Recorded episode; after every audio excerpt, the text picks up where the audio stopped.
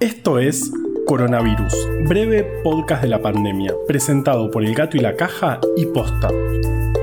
Hoy es viernes 19 de junio, día 92 del aislamiento social preventivo y obligatorio en las zonas con circulación comunitaria del virus del país y día 12 del distanciamiento social preventivo y obligatorio en las zonas sin circulación comunitaria del virus.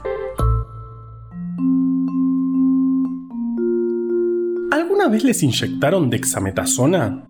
A mí sí, varias veces porque soy alérgico. Pero la que más me acuerdo fue la vez que me la dieron porque me picó una abeja y se me empezó a hinchar todo.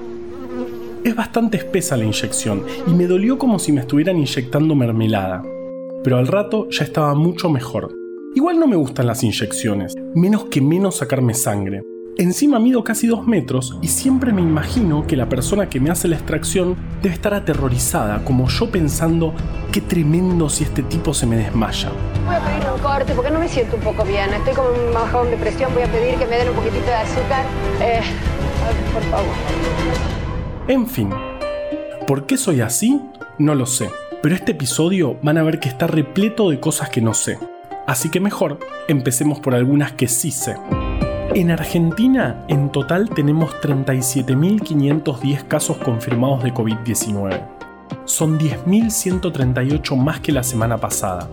Ayer se confirmaron 1.958, de los cuales el 92% fueron en el AMBA. En total, fallecieron 948 personas y los pacientes en terapia intensiva por COVID-19 son 353, 28 más que el viernes pasado. Siempre hablamos de los pacientes en terapia intensiva por COVID, un número que nos va diciendo cuán exigido está el sistema de salud. Este valor, como vimos recién, fue aumentando de a poco durante los últimos días. Pero miremos un poco más en profundidad cuál es el problema. Por un lado, los pacientes que llegan a terapia intensiva por COVID suelen estar mucho tiempo ocupando las camas, unos 25 días en promedio. Qué mal. Qué mal. Por otro lado, al principio de esta historia se habían suspendido la mayoría de las cirugías programadas y se habían reducido enormemente los accidentes de tránsito, por lo que la ocupación total de las camas de terapia había bajado muchísimo. Qué bien. ¡Qué bien! El punto es que varias cirugías se fueron reanudando y la ocupación de las camas de pacientes sin COVID también aumentó. Qué mal. ¡Qué mal! ¿Ya puedo irme?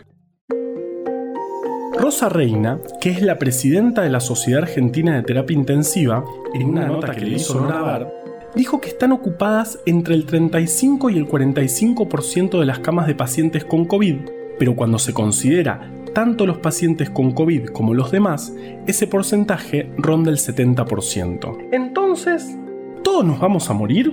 No, pero estamos ante una situación dinámica y esto puede cambiar muy rápido. Mientras más porcentaje de ocupación de camas haya, es esperable que la mortalidad sea mayor porque el sistema no pueda atender a todos los casos graves. Lo que tenemos que hacer es estar atentos y sobre todo cuidarnos. ¿Y la vacuna? ¿Ya tenemos la vacuna?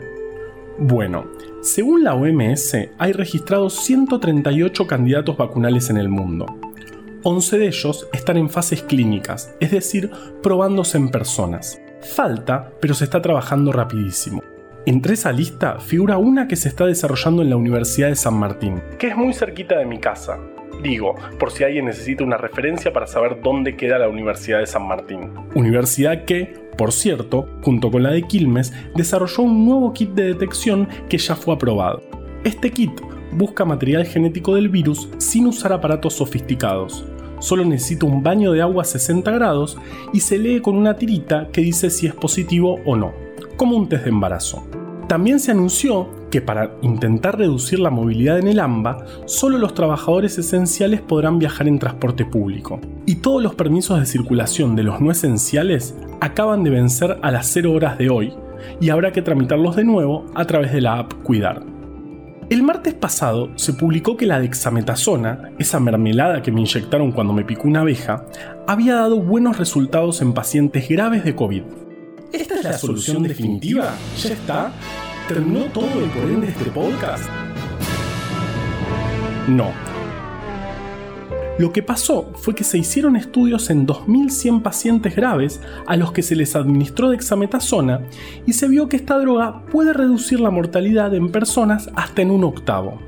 Estos resultados son muy positivos, pero no podemos decir que estamos ante una solución definitiva porque, además, esta droga tiene muchos efectos adversos. La dexametasona es un esteroide, un tipo de moléculas que no tienen nada que ver con los asteroides, que son los que provocaron la extinción de los dinosaurios. De eso me di cuenta hace muy poco.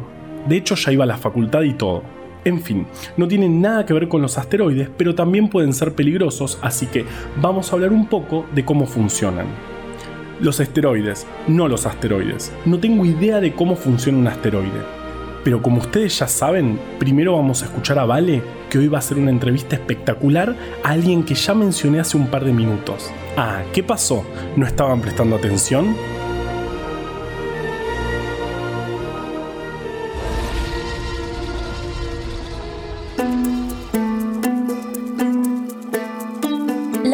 nos enfrenta a muchas situaciones desafiantes en comunicación. Apenas arrancó todo, empezó a haber una avalancha de información nueva, muchas incertezas, idas y vueltas propias de la aparición de un virus nuevo. El rol de los medios en semejante contexto es un tema sobre el que creemos que vale la pena reflexionar.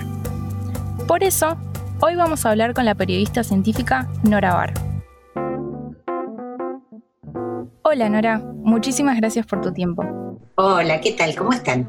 Vos que estás siguiendo los números de cerca de esta pandemia, ¿qué podemos esperar de lo que viene?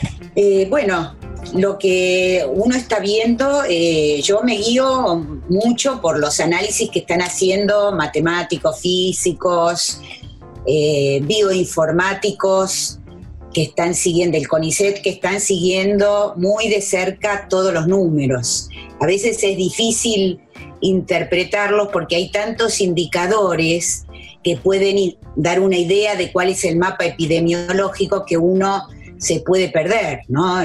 Es increíble, pero desde hace un tiempo esta parte todos hablamos del R, el número de reproducción o la positividad o el número de nuevos casos, todos indicadores que te dan una idea de cómo va eh, evolucionando la situación y a veces esos indicadores pueden tener diferentes interpretaciones, porque lógicamente en, en la construcción de cada indicador participan distintos criterios y distintas cantidades. Entonces, depende de cómo se alimenta ese indicador para sacar conclusiones de qué quiere decir. Eh, eh, la verdad es que, como decía, entonces me, me voy eh, manejando un poco por lo que hablo con los epidemiólogos, con los infectólogos, para lo que tiene que ver con eh, formas de transmisión del virus, eh, los cuadros que se presentan. Eso me da como un contexto para, interpretar la situación. Y los análisis que van haciendo los investigadores desde el punto de vista estrictamente de los números, eh, me da otro contexto. Lo que pasa es que estos dos contextos de alguna manera se entretejen, porque los números también dependen mucho de la biología del virus y de la forma de la enfermedad, de la forma de, transmisión, si transmiten los sintomáticos, si no transmiten, si transmiten los asintomáticos. Eso te da una idea de si hay el, tipo de estrategia que uno puede adoptar o debería adoptar para tratar de contener el brote. Así que es algo bastante complejo. Y yendo a tu pregunta, la verdad es que justo hoy es un día que no podemos estar muy optimistas porque acaba de pegar un salto el número de nuevos casos casi del 50%.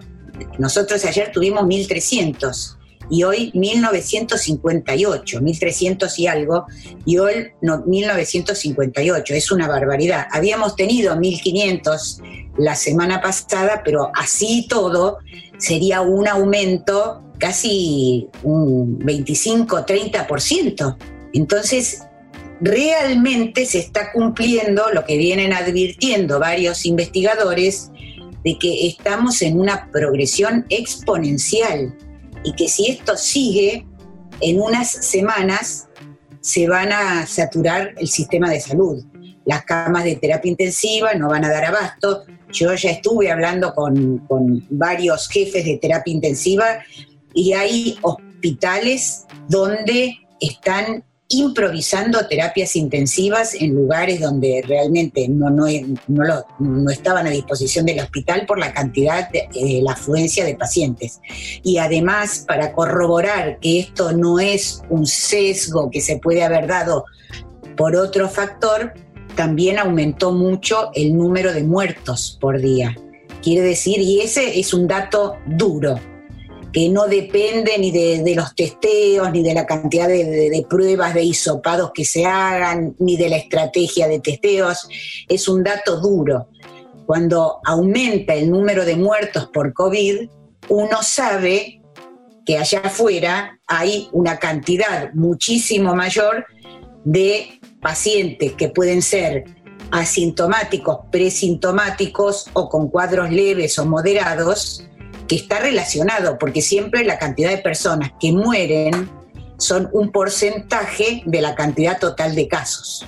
Y con respecto a estos números que son bastante desalentadores, ¿te parece que hay algo importante que hacer con respecto a la comunicación sobre cómo contar esos números, teniendo en cuenta que suelen ser bastante difíciles de escuchar? Y la estrategia es eh, contar la verdad. Siempre eh, contar la verdad. Hay que tratar de no a, mi modo de ver, ahorrar adjetivos y tratar de ceñirse más bien a los hechos, pero no se puede tampoco tirar números al tuntún, ¿no es cierto? Hay que tirarlos o comunicarlos con un, con un contexto, con una interpretación, y para eso está la tarea del periodista, que justamente lo que hace es hablar con mucha gente, no llevarse solamente por la interpretación de una sola persona, que por supuesto puede equivocarse, porque todos podemos equivocarnos, y más en un momento de tanta incertidumbre, sino que lo que hace el periodista científico en particular es tratar de llegar a un cierto consenso un poco espontáneo, pero lo que hace es tratar de, consultar con varias fuentes para encontrar en qué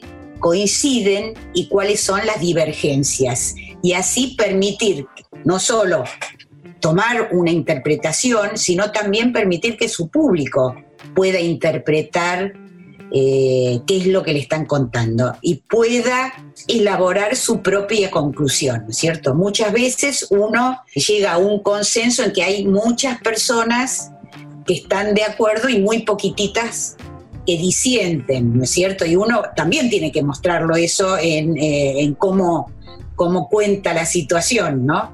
Tiene que explicar que la mayoría piensa de esta manera y hay algunos que piensan de tal otro, pero además dar las razones por las cuales algunos piensan de una manera y otros de otra manera. De tal, de tal forma que las personas que leen, escuchan o miran puedan eh, llegar a una conclusión propia. Hay un montón de avances en investigación de este virus, pero también retrocesos.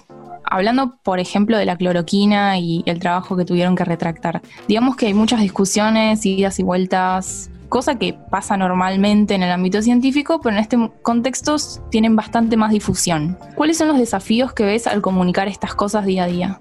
Yo una vez entrevisté a Neil deGrasse Tyson, el astrónomo norteamericano que siguió con la serie Cosmos, y me acuerdo que en ese momento, el año pasado o el anterior, se hablaba muchísimo de las retractaciones justamente en el sistema científico, que crecieron muchísimo en los últimos años, ¿no? Pero crecieron de una forma impresionante. Entonces, me acuerdo que le pregunté, ¿pero qué pasa? ¿Es menos confiable la ciencia que ahora se retractan tantos trabajos? Y él me dijo, no, dice, la ciencia siempre fue así. Lo que pasa es que ahora hay un periodista científico en todos los congresos que escucha trabajos preliminares o que todavía no fueron reproducidos y se apresura a eh, elaborar una pieza periodística con un gran titular, dando por sentado algo que todavía no fue probado o no fue reproducido. Y eso que antes todavía era esporádico, porque si bien hubo muchos trabajos que se, digamos, se, aceleró mucho la retractación de, de papers y además hubo muchos grandes titulares que fueron refutados en temas que estaban en el centro de atención del público, no solo acá en la Argentina, sino mundial, ¿no es cierto? Como las células madre, eh, que hubo fraudes, hubo retractaciones, hubo trabajos inmensos, colaboraciones internacionales de astrofísica, de cosmología, hechos por la Universidad de Harvard, que se retractaron o que se dieron a conocer antes de publicarse y que a la semana les encontraban un error y habían sido publicados por todos los diarios del mundo. Pero era algo esporádico. Lo que pasó con esta pandemia es que es tan eh, acelerada la construcción de conocimiento que estamos viendo la ciencia realmente al desnudo. Es la ciencia sin red, porque se publican papers que son preliminares, se, incluso las propias revistas científicas es como que dejan de lado su propio aparato de referato, su propio reaseguro para empezar a publicar papers, a veces a los dos días de, que se hayan terminado, papers hechos a, a las corridas, como este de la hidroxicloroquina, y lo que antes ocurría tras bastidores, ahora está a los ojos de todos, porque todos es tal la avidez que hay en el público, en los medios, por, por publicar y por dar a conocer las novedades, que si uno no está muy preparado y no está muy avisado y muy atento, puede fácilmente caer en una de estas trampas. Entonces, es, digamos, si siempre la comunicación de la ciencia, el periodismo en ciencia es muy desafiante porque uno tiene que resolver este tipo de decisiones muy rápido, antes a lo mejor teníamos una semana de tiempo para consultar con nuestros expertos, pedir eh, decisiones independientes y ahora a lo mejor lo tenemos que resolver en un par de horas. Entonces, y ahora hasta escuchamos a premios Nobel diciendo cosas disparatadas. Entonces, realmente creo que esto nos puso a prueba a todos y a los periodistas científicos en particular, pero por lo menos los que nos dedicamos a estos temas desde hace mucho tiempo, creo que estamos mejor equipados para plantarnos ante, ante la incertidumbre de la ciencia y poder comunicar de la manera más apropiada justamente y cuando no se sabe contestar no sé o la ciencia todavía no lo sabe y lo está discutiendo. Y eso tuvimos que hacerlo muchas veces en estos, en estos meses. Decir, se está discutiendo y todavía no se sabe y lo estamos, estamos comunicando lo que se sabe a partir de la mejor evidencia disponible hasta hoy, pero puede cambiar. ¿Y cuál te parecería que es el rol que debería tener los medios en este contexto? Me parece que tienen un rol fundamental, porque, eh, como digo, la, gente está tan ávida eh, de, conocer qué es lo que pasa, primero para poder protegerse, para poder prevenir el, contagio del virus, pero además para estar al tanto de todas las novedades. Eh, y los medios son justamente los encargados justamente de ofrecerle la mejor evidencia disponible y la mejor eh, información disponible. No siempre se hace y por eso eh, me parece que ganaron tanta, tanto protagonismo las redes sociales. Primero porque nadie quiere esperar al diario para, para saber a la mañana siguiente qué es lo que está pasando. Justamente se sigue más a periodistas que a medios porque hay medios que publican tanto piezas excelentes como otras que no son tan rigurosas. Y entonces hay muchísima gente que elige ciertas voces, tanto entre periodistas como entre científicos, y sigue a esas voces porque confía en que le van a dar información veraz. La verdad es que estaría buenísimo seguir esta conversación un tiempo larguísimo más, pero no, al contrario, gracias a ustedes y ojalá que puedan extractar algo que, les sirva para el podcast. ojalá que quede lindo.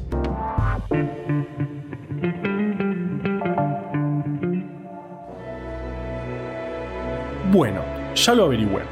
Se ve que los asteroides son cuerpos rocosos más chicos que los planetas, pero más grandes que los meteoritos.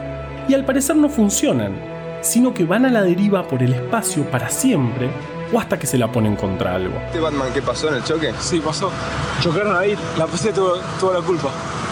No me digas. Sí, ¿Vos venías volando y viste todo? Sí, vi todo. Por eso Choco te miró eh, volando. Claro. ¿Y estabas con Robin? ¿Estabas solo? ¿Cómo venías? No, estaba con Robin. ¿Y dónde está Robin? no sé, pero bastante drogado. ¿Y Robin también? No, Robin está re loco, güey.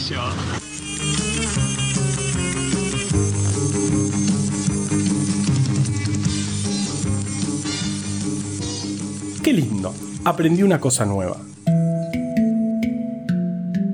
Ahora bien, los esteroides son un grupo muy grande de moléculas distintas que nuestro cuerpo puede y necesita fabricar naturalmente, pero siempre usando la misma materia prima, el colesterol. Esto hace que la estructura de base de todos los esteroides sea la misma. Lo interesante es que el colesterol puede entrar libremente a las células, porque es un lípido igual que las membranas celulares, y controlar un montón de procesos y por ende los esteroides también.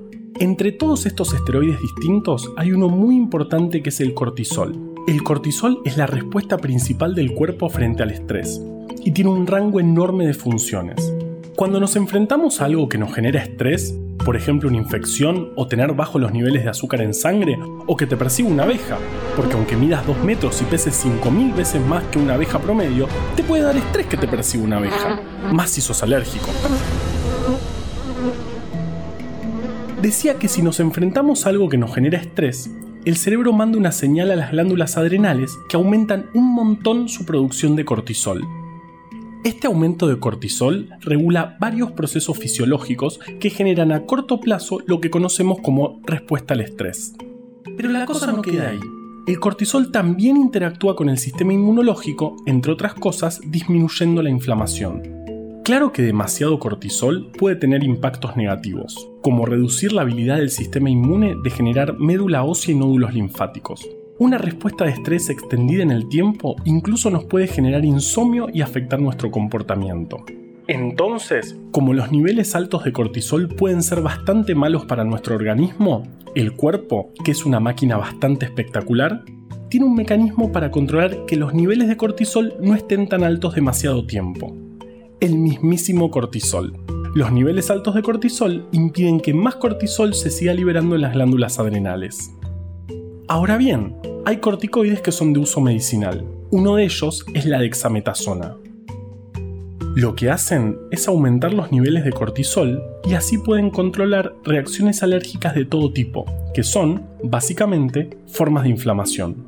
Vos estás tranquilo y viene, ponele, no sé, por dar un ejemplo cualquiera, una abeja. Y listo, te inflamas todo. Es impresionante. ¿Vieron que en las películas del espacio siempre hay alguien que anda con cara de estar buscando cualquier excusa para apretar el botón de la nave que dice autodestruir? Bueno, ese personaje es mi sistema inmune. Y la dexametasona es el personaje sensato que se lo impide. Y la abeja es la abeja. Bueno, claramente estoy exagerando pero piensen, por ejemplo, que mientras los esteroides inhaladores o cremas solo actúan en el órgano afectado, las versiones inyectables y las pastillas impactan sobre todo el cuerpo. Por eso se utilizan para controlar enfermedades autoinmunes como el lupus. En estos casos es necesario porque lo que sucede es que el propio sistema inmune se ataca a sí mismo. Entonces, una dosis baja de esteroides puede ayudar mucho a mantener esas condiciones controladas, pero, ya que generan muchos efectos negativos, las dosis altas se usan en situaciones de emergencia, como cuando te pica una abeja y tenés una reacción alérgica muy grande. Cuando se empezó a trabajar con esteroides sintéticos, muchas de estas cosas no se sabían. De hecho, uno de los primeros tratamientos con esteroides sintéticos se aplicó en Estados Unidos en 1948 a un paciente de 29 años que había sido internado por una artritis reumatoide terrible que le impedía caminar. Claro, tenía inflamación en las articulaciones. Cuentan que luego de dos días de internación y tres dosis de esteroides, el paciente salió caminando tan envalentonado que se fue de shopping toda la tarde. En ese momento, todos pensaron que era una droga mágica, una solución definitiva. Pero claro, aún no se conocían los efectos secundarios, que no los menciono porque son un montón. Además, ninguna droga mágica puede ser tan espesa. Lo pienso y me duele. Pero llegamos hasta acá y no dijimos todavía por qué esta modulación del sistema inmunológico actúa en los pacientes con COVID. ¿Por qué el tratamiento con dexametasona puede reducir un octavo la mortalidad? Bueno, la respuesta es que no se sabe aún. Y si les parece una decepción esa respuesta, tengo otra. Tampoco está del todo claro que funcione efectivamente. La ciencia es así. A veces, para saber algo hay que averiguarlo, como hice yo con los asteroides, pero con rigor en vez de googleando un poquito. Lo más importante es tener paciencia y de ninguna manera salir a comprar la droga, que además es necesaria para muchas patologías como por ejemplo el asma. No queremos que un asmático se quede sin cosito para el asma. Y sí, dije cosito, porque tampoco sé cómo se llama eso. ¿Ustedes sí? No me importa. Mi abuela, que también era asmática, le decía cuchuflito. Ganó ella aparecen y proliferan marcas que nadie, la pindonga, el cuchuflito. Coronavirus, breve podcast de la pandemia, es una producción original del Gato y la Caja junto a Posta. Si vas a compartir un audio, que sea este. A la desinformación le tenemos que ganar en su cancha. Ayúdanos a que breve podcast llegue a todos lados. Escucha todos los podcasts de Posta en posta.fm también puedes encontrarlos en Spotify, Apple Podcast y tu app de podcast favorita. En la coordinación general de este podcast estuvo Nahuel Ugacio. Entrevista desde el armario, Valeria Zanabria. Nuestra invitada de hoy, Nora Bard. Producción por posta, Luciano Banchero y Diego del Agostino. En la edición, Leo Fernández. La identidad visual del podcast es de Belén Caquefuku. Este episodio fue escrito por Juan Cruz Balián, Valeria Zanabria, Ezequiel Calvo, Florencia Fernández Chape y por mí. Yo soy Juan Manuel Carballeda. Quédate en tu casa y nos escuchamos el viernes que viene.